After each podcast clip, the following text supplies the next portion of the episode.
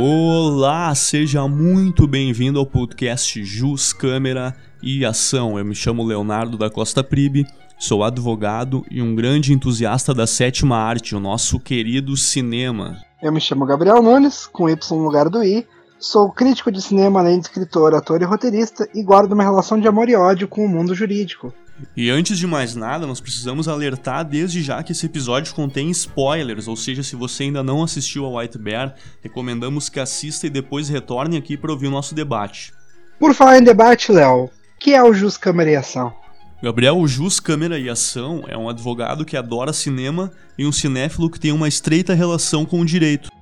E a nossa proposta aqui no podcast é justamente de utilizar o cinema, utilizar a produção audiovisual, ou seja, filmes e séries, como elemento de partida para discutir alguns temas que nós entendemos que têm grande relevância para todo mundo que se propõe a nos escutar aqui nessa plataforma. Mas explica para os nossos ouvintes, Gabriel, qual é a ideia do nome do nosso podcast? Por que Jus, Câmera e Ação?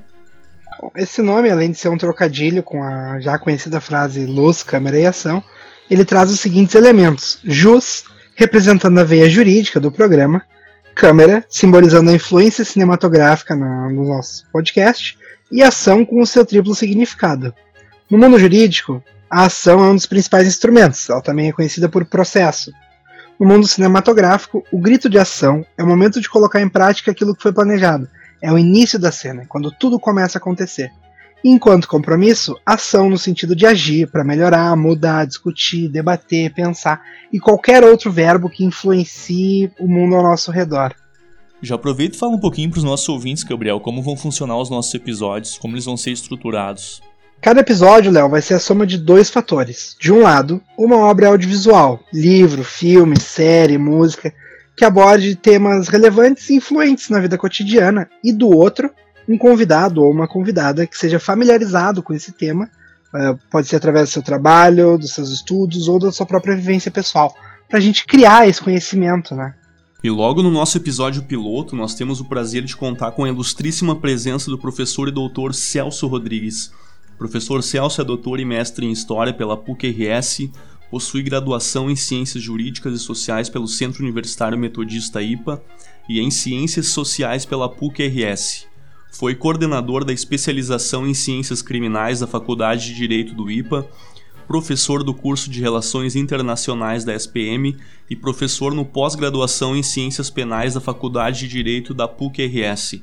Atualmente é coordenador do projeto Direitos Humanos na Prisão, é professor de Sociologia do Trabalho no curso de pós-graduação da FEMARGS e da Unicinos e professor de Sociologia Jurídica na FTEC. Possui também o Instituto Pensar, que ministra cursos preparatórios, fornece consultorias e desenvolve projetos na área das ciências jurídicas e sociais. Vou falar um pouco sobre o episódio que a gente vai debater hoje aqui junto com o professor Celso. Uh, só para destacar, Léo, hoje, 23 de junho de 2020, é o momento do tempo em que estamos gravando essa conversa. Tudo pode acontecer para frente, tudo já aconteceu para trás. As coisas podem mudar, as coisas podem melhorar, podem piorar. Fato é que hoje discutiremos White Bear, que é o segundo episódio da segunda temporada de Black Mirror, que estreou em fevereiro de 2013. Na trama, a gente acompanha a Victoria, que acorda em uma casa sem lembrar quem é, e na vizinhança, dezenas de pessoas a filmam e ignoram seus pedidos de ajuda. Um mascarado aparece com uma espingarda atirando em Victoria quando ela sai da casa, e ela foge e se encontra com a Jam, que é outra sobrevivente. A Jam explica para ela que essas pessoas zumbificadas estão assim por causa de um sinal transmitido ininterruptamente pela TV e internet, vindo da estação White Bear.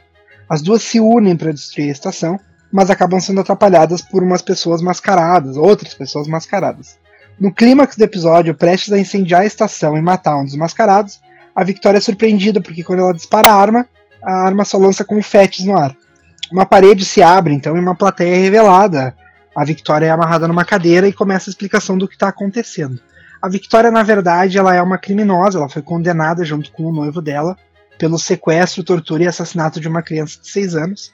E a punição, a pena dela, foi viver nesse parque White Bear, onde toda noite ela tem a memória dela apagada e ela passa por um dia fugindo, correndo, amedrontada, sem lembrar do que aconteceu e sem ninguém ajudar ela. Porque quando a menina estava sendo morta pelo noivo dela, a Victoria ficou apenas filmando com o telefone. E ela se disse estar tá ali uh, petrificada pela violência do acontecimento. Tal. Isso tudo é explicado ao final do episódio. Então o que a gente vê ali, na verdade, é um parque de, de punições, onde as pessoas com o celular elas pagam para ir lá assistir a Victoria sofrer a punição dela todos os dias. E é mais ou menos dessa pegada que a gente vai levar a conversa com o professor Celso. É isso, Gabriel. Nós lembramos desde já que nós estamos gravando, obviamente, à, distância, né? Cada um em sua casa, em função da quarentena. Então poderão haver algumas diferenças na qualidade dos áudios e nós pedimos desculpas por isso. Bom, vamos lá? Vamos tirar nossa trilha agora e dar as boas-vindas ao nosso convidado de hoje, professor Celso Rodrigues. Por favor, Gabriel. Vou dar as boas-vindas ao professor Celso, nosso convidado de hoje. Muito obrigado por ter aceitado o convite, professor. A gente fica muito feliz em poder ouvir o senhor, ainda mais sobre um tema que o senhor domina pouco, né? Sociologia, direito, essa área. Então, para a gente começar, o Léo quer fazer a primeira pergunta para nós aí, Léo. Professor Celso, muito bem-vindo, é uma honra tê-lo aqui logo no nosso episódio piloto. É, eu separei aqui para a gente começar a nossa conversa um trecho de uma cena, na verdade, um diálogo de uma cena em que a protagonista principal, a Victoria, ela está se escondendo né, dos agressores é, e ela está com a, com a menina que supostamente é a guia ali, que depois se revela como uma atriz ou uma agente carcerária, como queiram, e elas têm um breve diálogo no qual a menina tenta explicar a situação ali que está acontecendo para Victoria, né, que é a atriz principal, perdão, a protagonista principal. E ela diz o seguinte, abre aspas: Eles começaram a pegar coisas, a roubar carros porque podiam, e foi piorando. No fundo, eles sempre foram assim, só precisavam de uma mudança nas regras para que ninguém intervisse. Esse diálogo, professor, ele nos remete ao clássico debate sobre a natureza social do homem e, consequentemente, a natureza da pena, a natureza da punição. E aí eu lhe pergunto, professor Celso, será que nós, enquanto Homo sapiens, na verdade nós só estamos controlados pela repressão do Estado? Se não fosse a polícia, se não fosse a punição, o que faria a maioria de nós? E aqui, portanto, nós chegamos no primeiro grande questionamento, na primeira grande pergunta a ser respondida nesse nosso episódio. Professor Celso, por que se pune? Ah, pois é, por que se pune, né?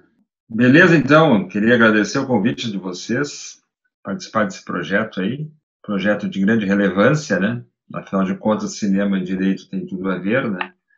O Gabriel estava dizendo que eu sei de sociologia, que eu sei de história, sei de, etc. Mas a minha formação acadêmica ela se sucedeu após a minha entrada no mundo cinematográfico.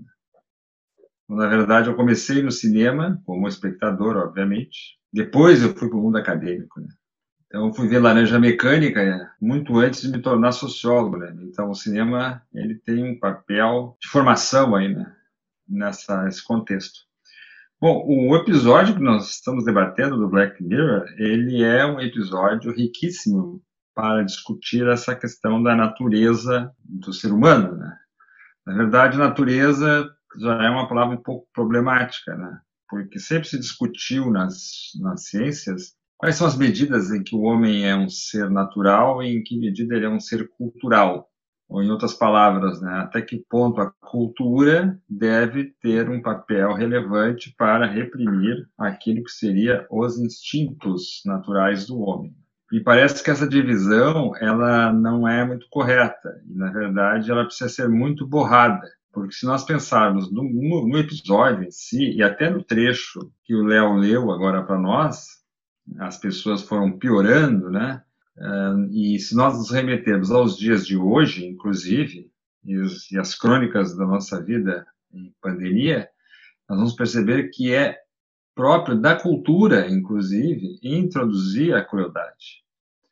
As pessoas costumam separar no ser humano essas ideias, né? De um lado a barbárie, de outro lado a civilização. De um lado o ser humano enquanto um, um animal biologicamente concebido e de outro lado o homem como um animal social, né?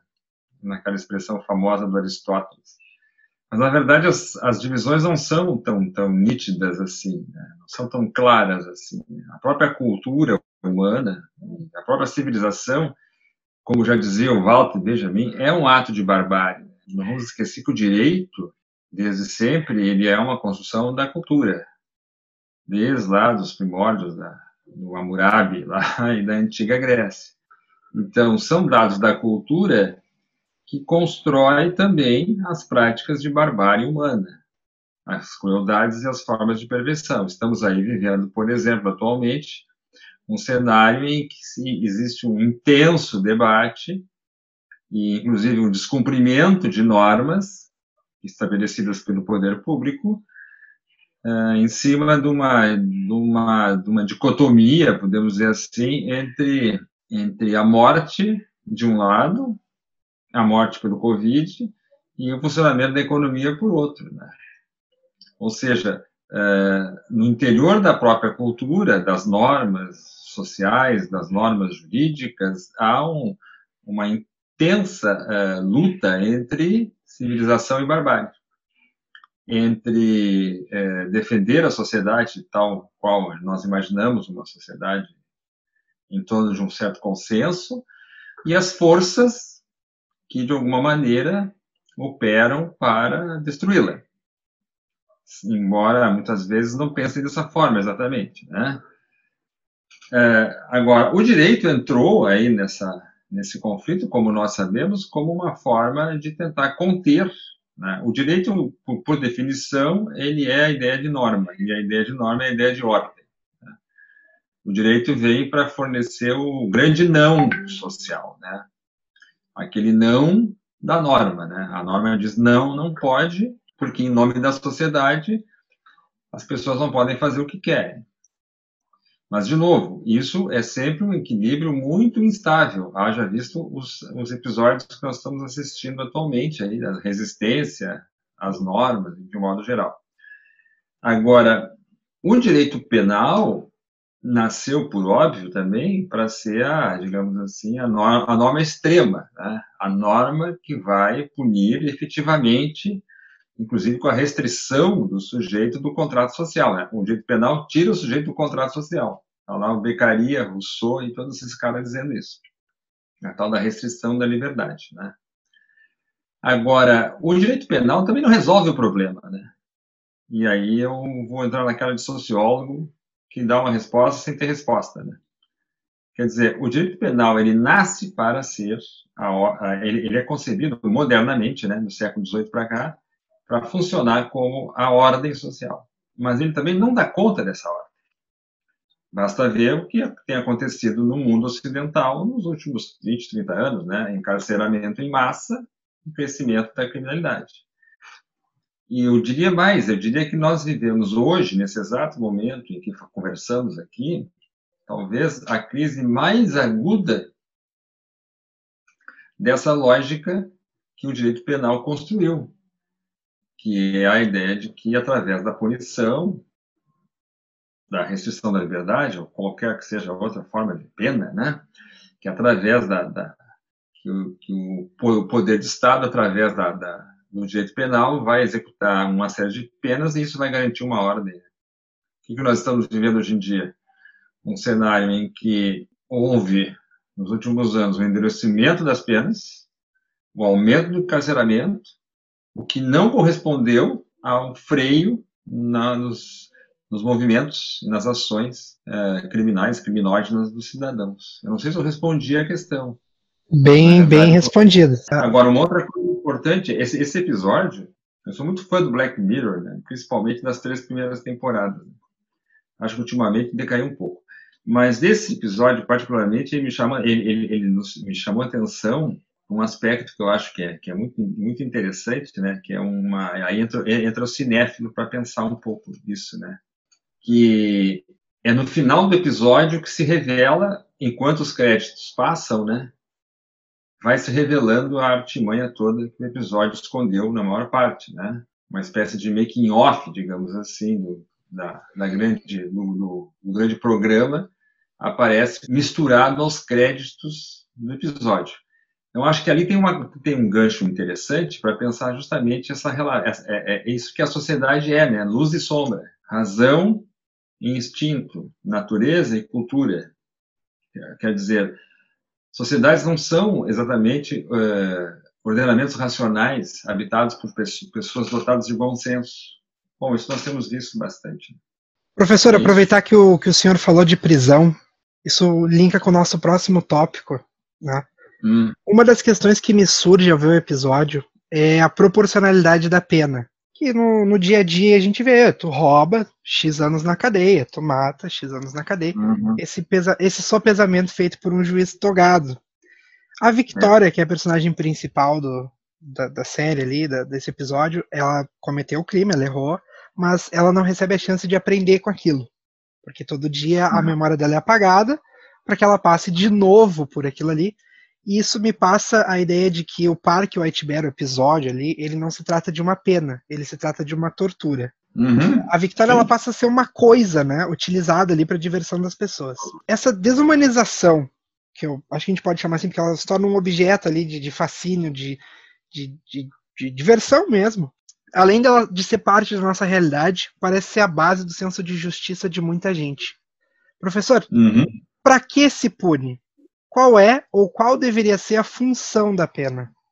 Bom, é, essa pergunta merece uma, a, digamos, uma. Para que se pune, né? Essa, essa pergunta merece uma resposta, é, digamos, decisiva. Depois, depois desenvolvo. Mas aí eu, mas aí é, é, eu vou formular a resposta com outra pergunta. Lá vem o cara de novo não responder, né? Sociólogo é assim. Aí eu vou, é, para que se pune? Aí eu pergunto, é possível acreditar que nós consi consigamos regenerar uma pessoa através da punição? Essa pergunta tem que ser feita junto, né, com essa afirmação da pena. Toda vez que alguém apresenta o direito penal, e nos oferece esse cenário né, da pena, olha, a pena está aqui, ela vai servir para o sujeito pensar na vida, para ele, ele refletir a respeito do que ele cometeu, aí as famosas alusões à, à questão religiosa, né, a pena a partir da ideia de penitência, a penitência remete ao catolicismo, etc., tudo bem. Mas aqui entre nós, vamos pensar, é possível que alguém se regenere, se recupere, reflita, enfim, uh, se transforma em outro, digamos assim, a partir do cumprimento de uma punição? Me parece que não. A psicologia, de um modo geral, e até os coaching de empreendedorismo já falam que não é assim que as coisas funcionam. A ideia do ser humano se renovar, se regenerar a, partir do medo e ou da, da, do exercício propriamente dito de uma pena não tem base nenhuma. Daí a própria origem católica da, do modelo prisional, né? Então vejam, nós estamos com a premissa errada já. A, prisão não vai funcionar, porque os seres, os seres, humanos não se recuperam a partir de uma ideia de punição e, e quanto mais ainda punição e sofrimento. O Beccaria ele queria uma punição, mas ele lá no seu livro, no século XVIII, pensava lá no seu racionalismo ele pensava numa punição racional. Nós poderíamos já, nos perguntar o que é uma punição racional. Ah, seria aquela punição na qual o indivíduo perderia determinados direitos, restrição de liberdade. Ainda assim, existe um campo enorme ainda assim, nessa punição racional. No, no, Código Criminal Brasileiro, de 1832, a punição racional era 40 chibatadas num escravo. Mais que isso era irracional. Era considerado crime, né? Se o senhor excedesse 40 chibatadas. Então, vejam, primeiro, para que se pune? Me parece que a premissa é errada. Segundo, se a ideia de punição era uma ideia de punição racional, no interior dessa racionalidade vai se construir os elementos que vão é, nutrir a pena e vão levar essa pena para um outro nível, que é o nível que se espera da pena se espera da pena que ela produza sofrimento. Aí não é o direito mais, né? Aí é a própria sociedade. Aliás, o episódio mostra isso, né? As pessoas elas se, regozijam, se regozijam com o sofrimento da, do, do, apenado. Então vejam, a, a crença da, da, daqueles que criaram o direito, penal é de que uma racionalidade seria o gerenciador da pena. Mas sociedades não são só racionais, né? O que, que nós vamos assistir, basicamente? O gerenciamento da pena, feito para além de qualquer lógica, digamos, equilibrada da pena, racional da pena, na medida em que sempre se exigiu das prisões que elas fossem esses espaços de tortura e violação sistemática de direitos, esses lugares de, de exceção, como se diz, né? Esses espaços de exceção do direito. Mas não que o direito exigisse isso, né? Quem passa a exigir que a prisão seja esse espaço de sofrimento é a própria sociedade. Por isso que a execução penal, de um modo geral, é a parte é, mais fabulosa do direito. Fabulosa, eu quero dizer, no sentido de fábula, tá? Sim, sim. Qual é o aspecto mais ficcional do direito? É a execução penal. Porque dela não, dela não se espera nada, né? O que a sociedade espera é que a pena produza sofrimento. Aliás, quanto mais uma sociedade sofre, mais ela espera que os presos sofram também. Então, abrir um, abrir um parênteses aqui, professor. É, essa, essa, essa construção parece fazer parte de um inconsciente coletivo, né? Uhum. Mas de onde é que vem essa sede, essa vontade de transformar o conceito de justiça em conceito de vingança? E eu vou dar um, um gancho para o senhor que eu faz muito tempo que eu não escuto nelas. Eu queria ouvir o, senhor falar das iríneas. Das iríneas. Mas justiça é vingança. Continua sendo vingança. O erro, que é o erro que é o que, eu, que, eu, que eu chamaria de erro, que é o problema, de um modo geral, é, é nisso é comum nas faculdades de direito, né? É, é, lá no início da faculdade de direito, o professor ensina que quando o direito chega, acaba a vingança. Mais ou menos como naquela cena, assim, era uma vez um selvagem que não tinha direito. Quando o direito chegou, passou a existir a civilização, então a vingança desapareceu. Não, não, em absoluto. Nós estamos aí vendo isso, né? Só para tá, em cima da tua questão, não sei se vocês viram, né, mas uma vaquinha foi feita para pagar a fiança do policial, aquele que matou o George Floyd. Sim, se arrecadou, eles conseguiram pagar a fiança dele, né? É um direito estabelecido lá no sistema acusatório americano. Mas veja que interessante isso para o nosso debate. Né? Uma vaquinha que foi feita para tirar o sujeito da cadeia. Isso diz muito sobre justiça e vingança. Mas voltando. Então, assim, ó, em absoluto, antropologia, antropologia, sociologia e a psicologia, antropologia principalmente, já cansaram de demonstrar que a justiça, essa justiça que nós conhecemos bem, amparada no direito de Estado, ela não é a superação da vingança. Nunca foi. Ela é a construção de uma outra forma de vingança, regulada pelo Estado, por um ordenamento jurídico, por um conjunto de teorias, de teses, etc. Mas é uma forma de vingança. Só que nesse caso, a vingança passou a ser exercida pelo Estado. As iríneas que tu fala, né, Gabriel, é, é um tema importante, continua sendo um tema muito relevante. Elas estão aí, ó, elas estão correndo pelas ruas ó, nesse exato momento. As iríneas, ou seja, o sentimento de vingança de uma, de uma presente numa sociedade, daquela vingança, vamos chamar assim, imediata, absoluta, reativa, ela, a, a, esse sentimento de vingança, ele, ele passa a ser ordenado a partir do Estado, que é quem vai gerenciar o cumprimento das penas, inclusive da, da, da, do direito penal e da prisão, como nós sabemos. Mas o fato é que o Estado, sendo um regulador da justiça, em outras palavras, o Estado sendo regulador de uma forma de vingança formulada em termos jurídicos, não significa, como eu disse antes, que ele vai atuar racionalmente e dentro da lei. o direito não está fora da sociedade. Então, usando assim uma metáfora mitológica, se não houver iríneas dentro da formulação das, das penas, das próprias leis, né, dos crimes mais graves, penas mais duras, quando, cada vez que as penas se tornam mais graves, é as iríneas que estão ali, né, escrevendo a, a lei. Se não houver ali, vai haver na execução penal. Então, lá na execução penal, onde o preso vai mergulhar num estado de não direito, lá estarão as iríneas, né, de penduradas nos muros lá, dizendo, não, os presos merecem isso, porque eles têm que sofrer. Veja bem, o sofrimento do, do, do criminoso, como tu, tu mesmo já, já, observou, usando o exemplo do filme, do, do episódio, o sofrimento do criminoso não é para ele se recuperar, é para ele sofrer como tu dissesse aqui. Por isso que o episódio é tão relevante, porque o episódio traz exatamente o nível em que nós estamos hoje. Desculpa lhe interromper, mas parece até que o Charlie Brooker, que é o criador da série, previu o futuro, hum. né? Porque esse episódio é de fevereiro de 2013. O, quando o governador do Amazonas disse, na penúltima rebelião que teve lá, nos presídios no, no Amazonas, quando ele disse, diante da notícia de que 55 apenados tinham sido assassinados, ele disse que não era boa gente, falou isso no microfone da imprensa na época lá, não causou comoção, não, não provocou nenhum tipo de espasmo. A afirmação dele, a afirmação dele entrou assim numa, numa lista corriqueira, quer dizer, quando uma sociedade não se importa, não, não, não se assombra com isso, é, é, justamente porque ela já está normalizada dentro desse cenário. E até dentro desse silêncio, inclusive, há aqueles que vão dizer, não, realmente, é o que o sujeito merecia. Então, para que, que se pune, né?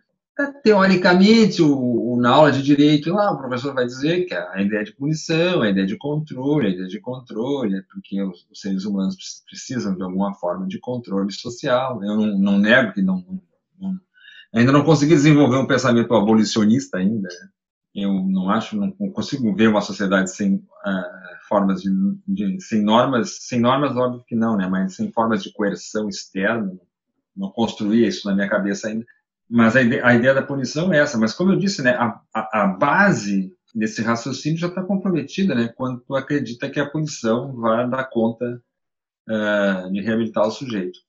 Isso é muito, e aí a psicologia pode falar muito mais sobre isso, né?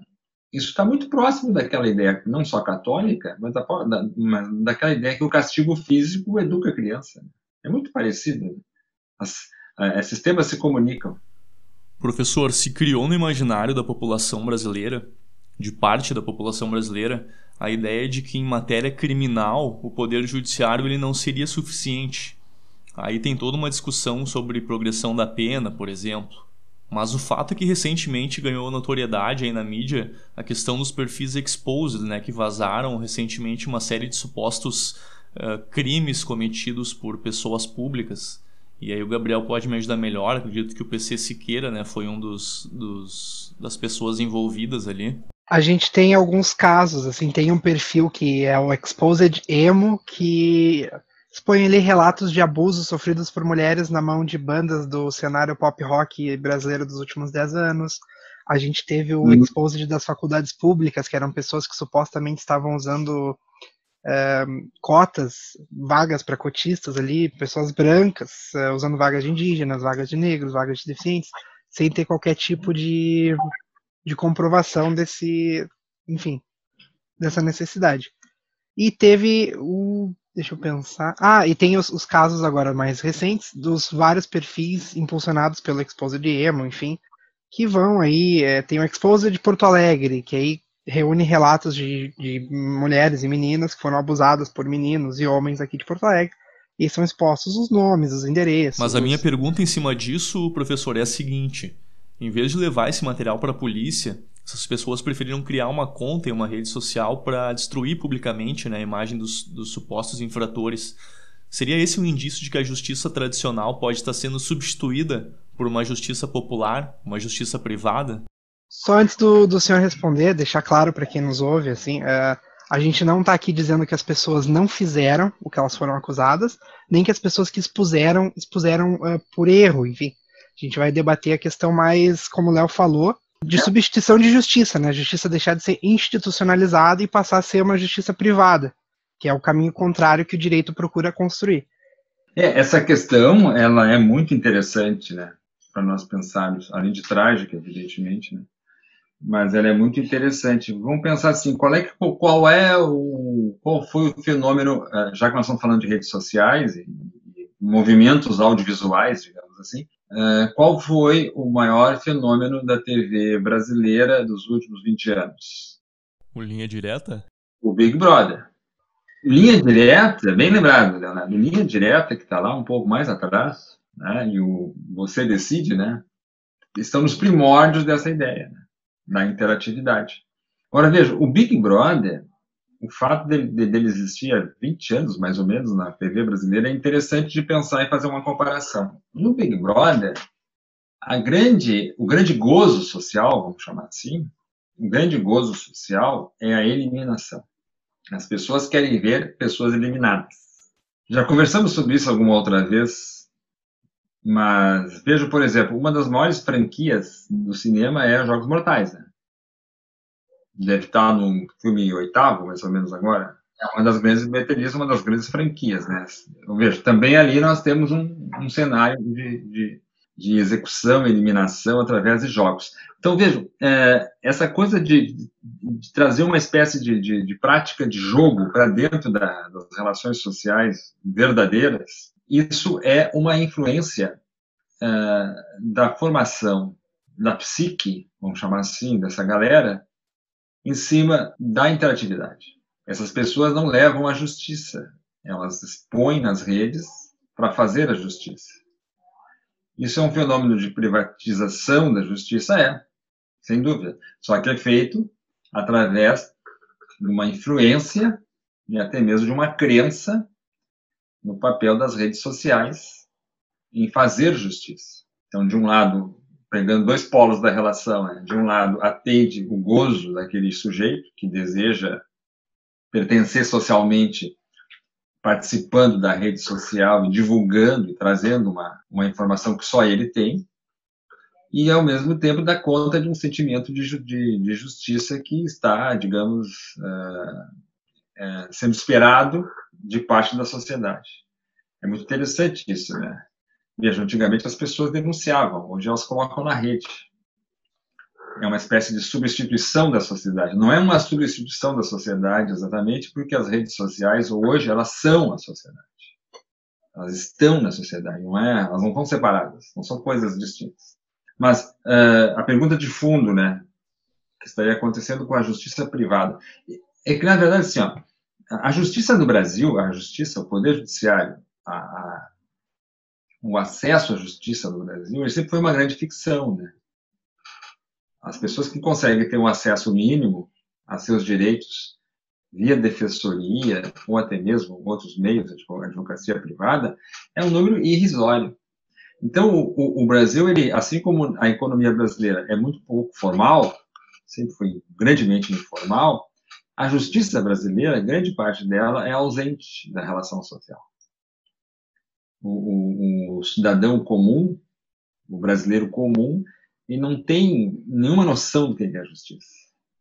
Ele sabe vagamente que a justiça é um lugar distante, que ele nunca vai atingir, que é um lugar caríssimo, que tem um idioma totalmente inacessível a ele. Ou seja, é, é algo que não participa do universo, é, da sociabilidade básica da esmagadora maioria dos brasileiros. É só ver o número de, de, de de pessoas que a justiça atende. E olha que cresceu bastante nos últimos anos, já foi bem pior. É, é só comparar, por exemplo, o, a quantidade de defensores públicos com a quantidade de promotores, né? E comparar o MP com a defensoria, para ter uma ideia. Então, sobra no Brasil, na sociedade brasileira, um espaço imenso, gigantesco, complexo, diverso e plural de relações que não são mediadas pelas instituições judiciárias. Eu sei que entrou Bolsa Família, eu sei que houve uma melhora no acesso à justiça dos tempos para cá, a Constituição de 88 promoveu a criação da defensoria, sem dúvida, melhorou, melhorou mais do que em outros períodos. Mas o Brasil continua sendo um espaço onde a justiça privada é, é, é muito presente. Isso é, tem um outro elemento, né?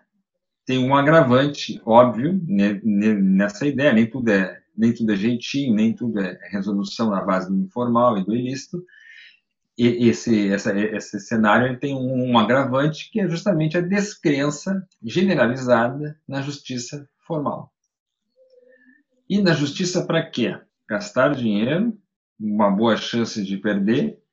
Então é melhor resolver essa, é, as questões no espaço informal essa ausência da, da justiça cria um espaço muito grande para a justiça privada. E ela está aí. Tá, as regulações sociais estão o tempo todo funcionando em nível privado.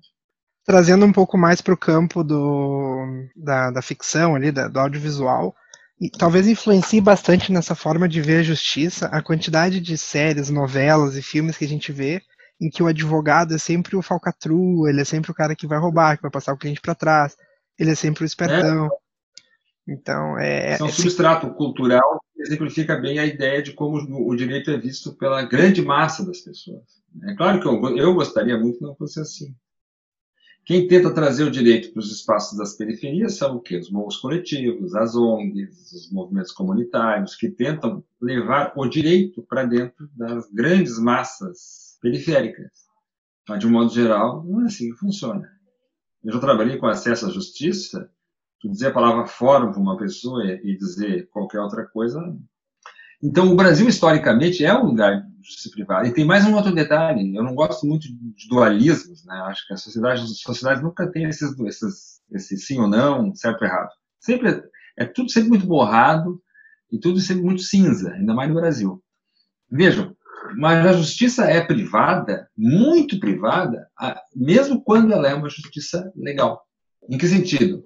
Porque, de um modo geral, a justiça no Brasil ela funciona normalmente a favor dos grupos mais poderosos. É só observar decisões que são tomadas em nível uh, judiciário por aí. A recente, a, a, a, o recente cenário da, da, da, legislação trabalhista, por exemplo, é um, é um outro exemplo disso. Ou seja, a nossa justiça, ela é, além de inacessível, ela tende sempre a defender interesses privados, muito mais do que interesses públicos. Quando eu digo defende, eu, eu não estou me referindo somente à ideia de é, sentença. Eu estou me referindo, inclusive, à ideia de punição. Temos uma pergunta bem específica sobre punição e, e, grande, e estratos mais altos da sociedade, mas é daqui a pouco. O Léo quer, quer comentar alguma coisa, Léo? Professor, eu acredito que o objetivo central desse episódio de Black Mirror que nós estamos discutindo é exibir a espetacularização da pena e da dor em níveis extremos, né? Afinal, Black Mirror é uma série distópica. Mas o que me choca particularmente é, é perceber que essa espetacularização retratada na série, ela já existe, né? Ainda que em doses muito menores, claro, uh, mas já existe no nosso dia a dia. Por exemplo, ampla cobertura dada pela mídia para prisões, e a gente vê isso claramente nos desdobramentos da Operação Lava Jato, é, associação de nomes de investigados que ainda não são nem réus, né, operações policiais. Tudo isso me faz questionar se dependesse exclusivamente de um veredito popular, digamos assim, o Parque de Justiça White Bear ele seria instaurado no Brasil? Sim, com certeza. Eu não tenho.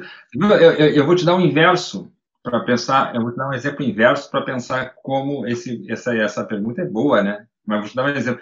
É, causou certa espécie em algumas pessoas a foto recentemente divulgada nas redes sociais de um evento no Beto Carreiro, é, é, o Beto Carreiro Parque, aquele, né? Que foi reaberto, ou foi aberto há pouco tempo aí, e em plena pandemia, o Beto Carreiro estava com a arquibancada lotada de pessoas, assistindo sei lá que espetáculo, totalmente é, dissociadas do, da nossa situação de pandemia que, que isso tem a ver com white beer? Tem tudo a ver com white beer. As pessoas estão ali porque elas desprezam a vida.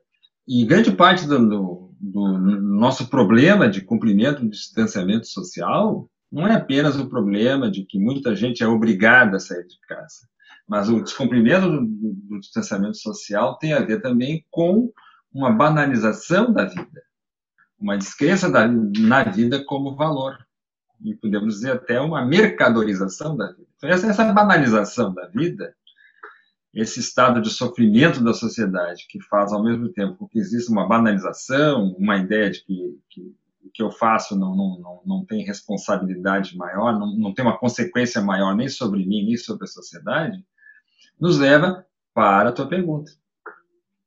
Por que, que uma espetacularização da pena no estilo White Beer faria sentido, porque isso já acontece. E agora dramatizei. Agora, agora fiquei curioso. Isso já está acontecendo.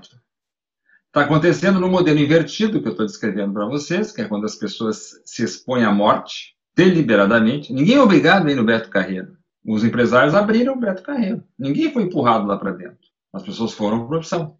Mas fundamento o meu argumento nessa ideia a resistência das pessoas ao cumprimento do distanciamento social tem a ver com uma banalização da, da própria ideia de, da, vida. A vida é, é, está banalizada, inclusive pelas próprias pessoas, embora talvez isso funcione no inconsciente coletivo. Ninguém chega e diz assim, ah, eu vou para lá agora porque eu quero morrer. Mas a pessoa vai se expor ao, ao risco.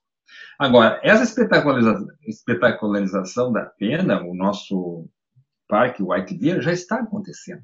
E o exemplo, pode, a gente pode começar provando isso pelo, pelo próprio argumento do Léo ali, a espetacularização das, das penas a partir principalmente lá da Lava Jato. De lá a gente já começa a ver esse cenário.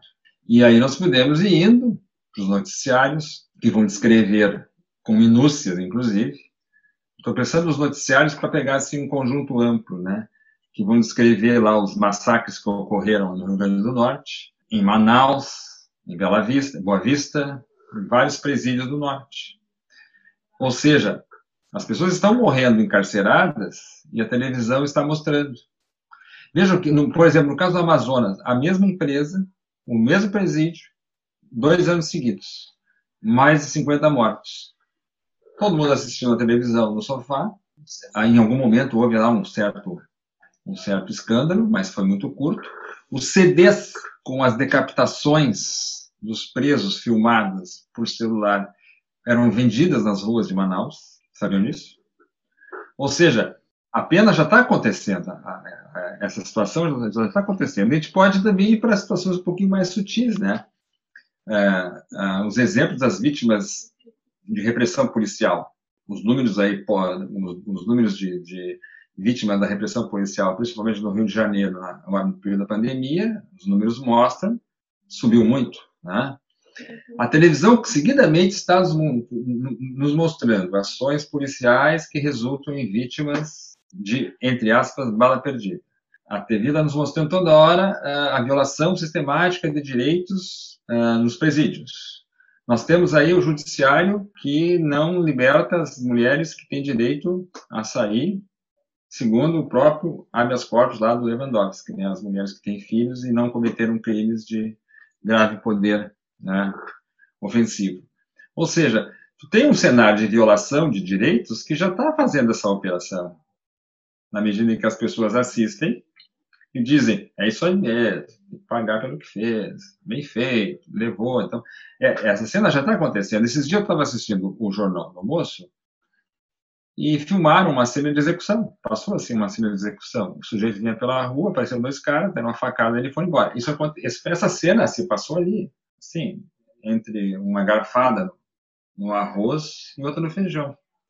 Então, o que eu quero dizer com isso? Existe esse processo de espetacularização, já está acontecendo, ele só não está formalizado, como no modelo do, do, do, episódio, né? Eu acho que essa relação fica mais clara quando a gente lembra das regras que o Parque White Bear tem, né? A primeira uhum. regra é, se eu não me engano, é não interaja com a, com a Victoria. Não falhe, tipo, é, não, falhe. A segunda eu não vou me lembrar. E a terceira é aproveite, se divirta. Uhum. Então tu tá ali uhum. vendo o sofrimento de uma pessoa. E, e isso conversa, como, como o senhor expôs agora, isso eu acho que é o que mais evidencia a relação do White Bear com o que estamos vivendo. Então, isso vem para uhum. agregar no, no, argumento. O White Bear já existe, já estamos em um episódio de Black Mirror. Nós já estamos dentro desse episódio, ele só não está formalizado. Assim. Ah, e talvez se alguém tem essa ideia, se alguém tiver essa ideia de criar o parque, vai, vai haver algum tipo de rejeição e tal. Mas daqui a pouco ele pode acontecer, aí vai ter uma, entidade de, de, de, direitos humanos vão se manifestar, sem dúvida, mas ele poderá perfeitamente acontecer mais adiante ali. ali ele já acontece, né? Não precisa de certos formalismos, é, porque algumas coisas já vão sendo naturalizadas e as, e, a, e, a, e as pessoas já não se escandalizam, já não se surpreendem e passam a, a, a, interagir com aquilo. Elas, elas até podem momentaneamente fazer uma cara um pouco de nojo e tal, botar a mão no, nos olhos da, da criança, para não ver momentaneamente, mas aí, a gente está todo dia assistindo, né? Desde a Lava Jato, a única coisa que a mídia tem para a mídia corporativa tem para oferecer é isso, né? O tempo todo é o espetáculo da violência. A violência como espetáculo. Né? Os BBBs, os Big Brother, já, já são esse exemplo, né? Vocês querem ritual de humilhação maior do que aquilo lá? Então, as pessoas já estão assistindo diariamente aquilo que o Foucault falava nos anos 70 sobre prisão, é muito, é muito visível agora, porque ele dizia lá nos anos 70 que a prisão é, uma espécie, é um lugar assim que fica te olhando.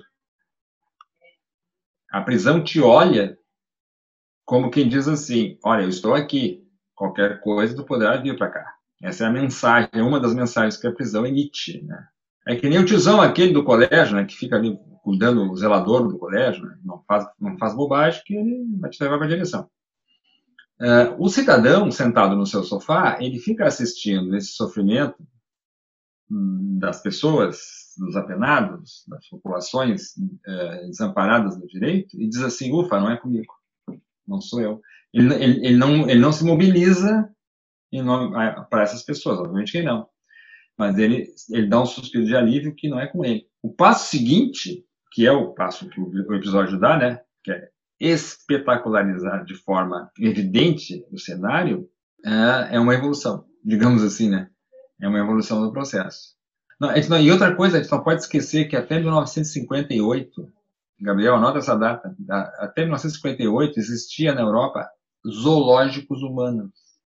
Populações trazidas das colônias, as potências europeias ainda tinham colônias, né, na África, eram levadas para uh, servir de zoológico humano. Bruxelas, por exemplo, é uma cidade dessas. No Bruxelas tinha, nos anos 50, zoológicos humanos, com exemplares de pessoas do Congo reproduzindo cenários africanos. Fazer um parênteses, se alguém acha que 1958 é muito distante, o Pelé nasceu em 1940. É, em 58 ele já jogava a Copa do Mundo aí. É, então, assim, é, é, é, a coisa é muito louca. O que nós estamos vendo hoje de perto é esse white beer, é, e talvez uma diferença também, é, pensando no comportamento social, né, é que a perversão social, é, esse aspecto da perversão humana na sociedade, que Whitebeard apresenta, né, faz, demonstra ali na, na, figura dos espectadores, né, essa perversão humana, ela tem hoje meios de, de, de ser divulgada, né, ela aparece mais, é mais visível, né, nós ficamos sabendo mais da perversão humana, seja cotidiana ou seja via estatal, porque pelas redes sociais a gente fica, a gente é informado, né? Querendo ou não, a gente fica sabendo que, que em Gaza as pessoas estão morrendo de fome porque a faixa de Gaza é um laboratório é um, é um laboratório distópico a céu aberto, né? onde se testa uh, experimentos militares, né?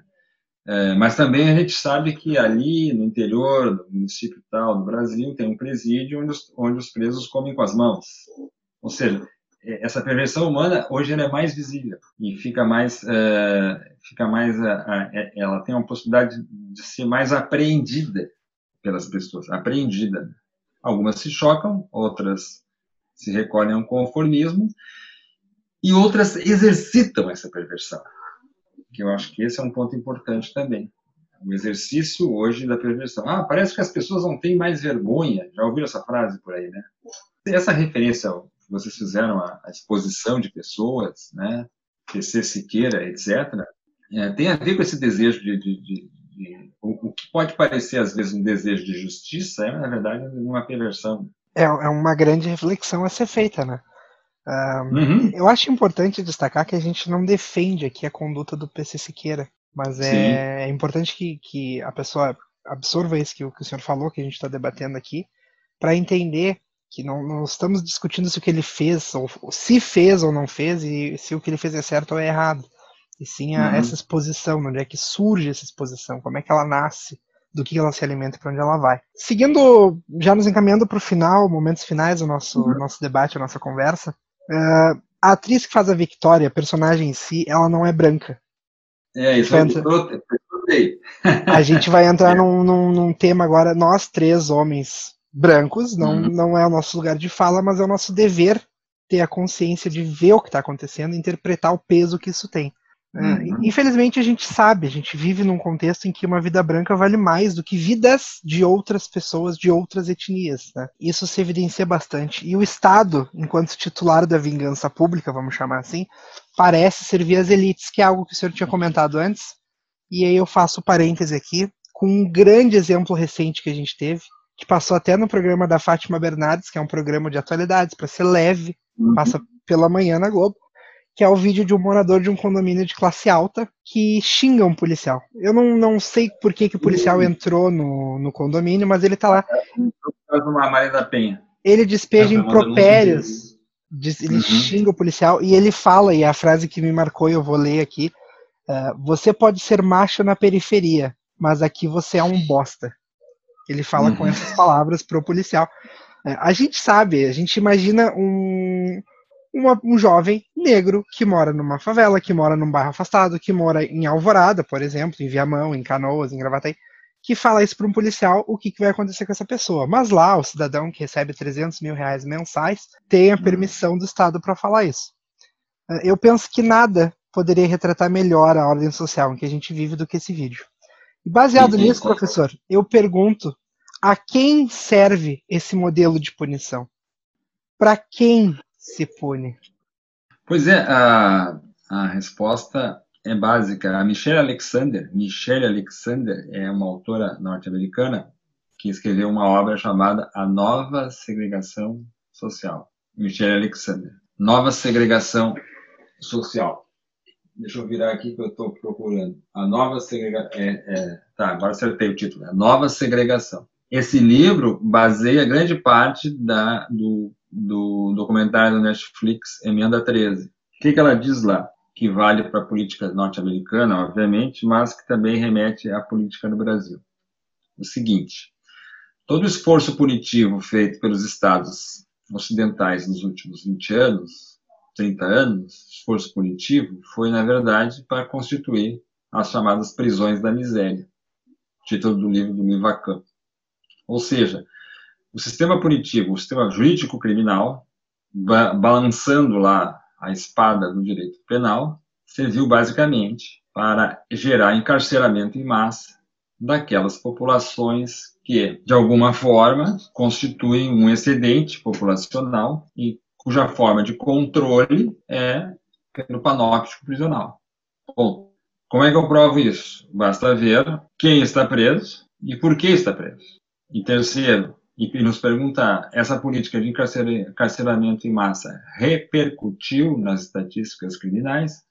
Não, não alterou a estatística criminal. Alterou substancialmente a problemática da questão das drogas? Não afetou a, a política de drogas. Não, não, essa política de drogas não, não, não repercutiu é, em nada, não afetou, não, não, fez, não, não fez o narcotráfico sofrer. Então, por que, que ela existe? Ela não funciona. Ela existe porque ela exerce um controle social. Basicamente é isso, né? Então esse é o, é o, é o digamos assim, o sentido geral. Uh, no episódio que, que o Gabriel faz referência, aquele episódio que o Gabriel faz referência, ele é espantosamente, ele sintetiza muito do que, é a sociedade brasileira realmente.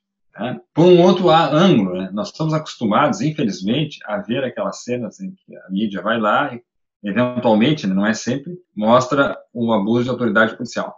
Isso é o mais comum. Mas é, é, é mais raro ver esse, um episódio como esse, do condomínio Alphaville. É mais raro ver a, o poder branco da elite sendo exercido. É interessante observar que na cena, que foi captada primeiro pelas redes sociais, depois pelas mídias, depois repercutida pelos, pelas mídias corporativas, é interessante observar que o nosso amigo ali, o, o homem branco, todo poderoso, aquele sujeito que já foi, que, que é definido como gente diferenciada, gente diferenciada foi a expressão que um comandante da Polícia Militar de São Paulo usou uma vez, né, para dizer que o policial militar paulista, ele é óbvio que ele vai tratar diferente conforme o lugar. Isso aí vocês encontram nas redes. Ele vai dizer, olha, acontece que na periferia de um jeito, em outros, em, em outros bairros existe gente diferenciada, um termo que na época ficou viralizado, gente diferenciada. Mas note o seguinte, que vejam que coisa interessante. Como é que o sujeito ali, intimado pelo policial, reage, né? O que, que ele usa como insígnia, como demonstração de poder?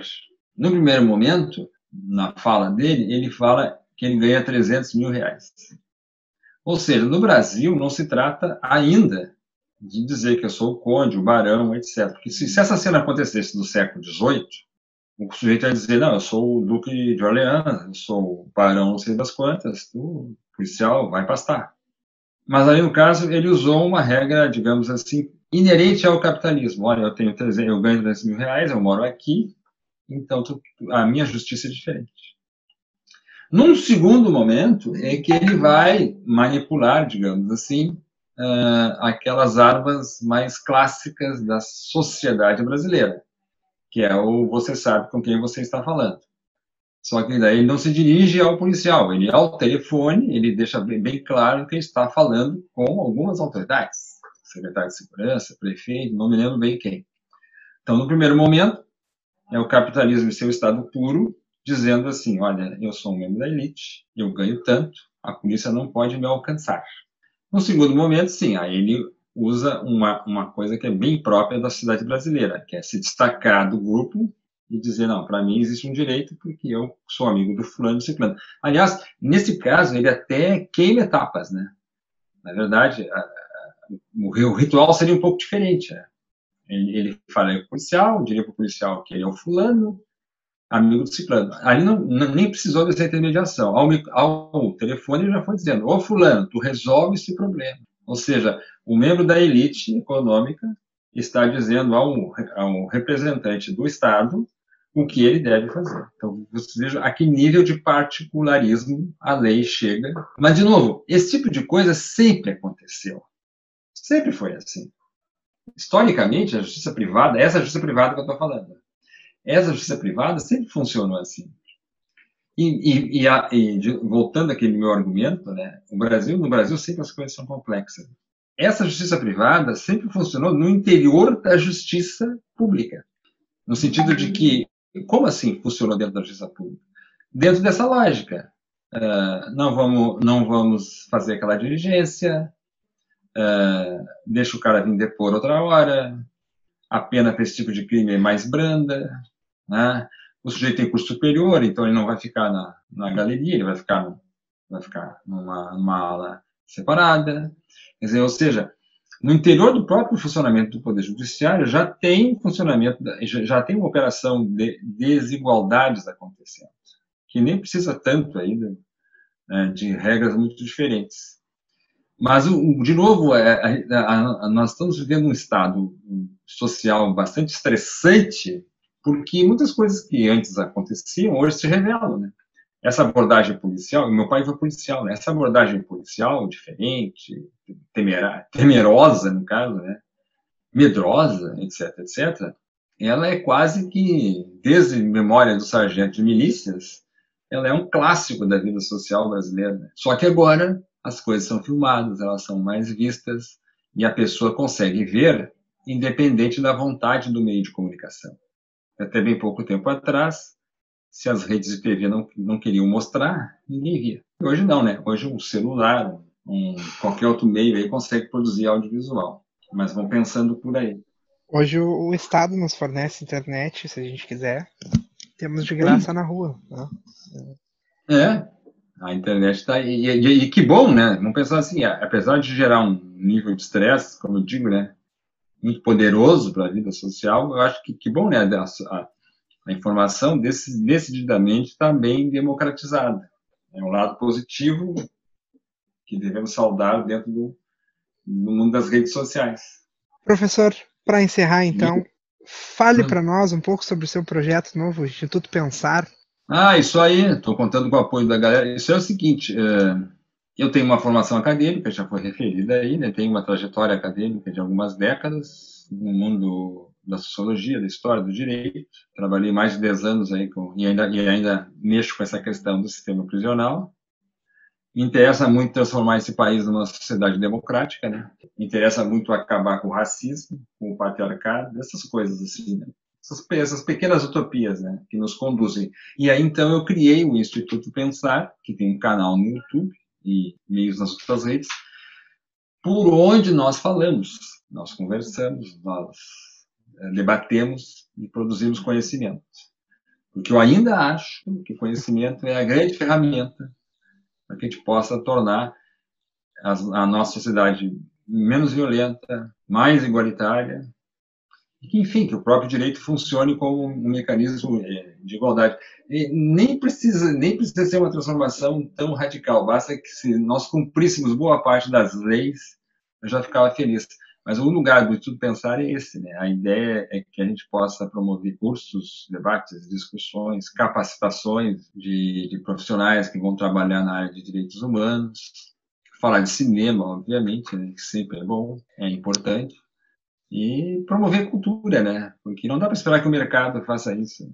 E nós temos um desafio muito importante, né, um, um, antigamente, uh, quando eu era mais jovem, por exemplo, vamos situar assim, lá pela adolescência, o nosso desafio era alcançar a informação. Nós, os interessados, assim como vocês são pessoas interessadas, que buscam conhecimento, e a minha geração é uma geração que tinha que cavar o conhecimento que estava oculto era uma caça ao tesouro, quando, quando alguém conseguia um livro, um jornal, quando driblava a censura, inclusive, né? Hoje não é assim, hoje não se trata de descobrir aquilo que está escondido. Na verdade, hoje nós temos um problema diferente, nós temos uma quantidade enorme de informação e de notícia, e uma parte dela composta de informação manipulada, né, que tem aí seus fins escusos. Então, mais do que nunca, hoje em dia, o conhecimento é necessário, mas ele é, hoje ele é necessário num outro nível, no nível de discernir entre o que é verdade e o que é fake news. O que é conhecimento, o que é só uma opinião. E esse é o nosso, nosso entusiasmo do momento, Instituto Pensar. Fica aí o convite a todo mundo para visitar, conhecer, seguir e curtir o Instituto Pensar nas redes, Instagram, YouTube. Eu publiquei um artigo sobre, sobre um episódio do Black Mirror, que é aquele episódio A Queda, não me lembro mais. Nos com a minha, nora, a minha nora escreveu e eu escrevi, escrevemos juntos um artigo que andou saindo numa revista eletrônica aí, que é um episódio do Black Mirror, que é aquela, acho que é na terceira temporada, aquela personagem que está preocupada com os pontos, a variação dela. No, outro tema para discutir, né? Se quiser convidá-la para a minha nora para falar, depois eu passo para vocês também. Perfeito. Vamos repetir também, porque aproveitei bastante a conversa. É sempre bom uh, debater sobre o que está acontecendo para a gente poder entender o contexto que a gente está inserido, o que fazer para tentar mudar. Então, um grande abraço. Se o senhor quiser um abraço para uma... vocês. Parabéns pelo trabalho. Tá? Muito obrigado. Se o senhor quiser deixar uma mensagem final para a gente colocar aí na, na gravação. Não, como é que eu vou dizer? Eu acho só que a questão do conhecimento não é a questão da verdade, né? Eu gosto muito de uma frase daquele poeta persa, Rumi, que ele diz o seguinte: é, para além do certo e errado, existe um jardim, nos encontramos lá. Ou seja, quando a gente fala em, discutir e trazer conhecimento, não é em torno da ideia de verdade, mas a ideia, a ideia da produção do saber. É isso aí. Acho que não teria citação melhor para encerrar nossa conversa, né? Professor Celso, muito obrigado. A você que nos acompanhou até agora, nosso agradecimento e nos vemos no próximo episódio de Jus, Câmera e Ação.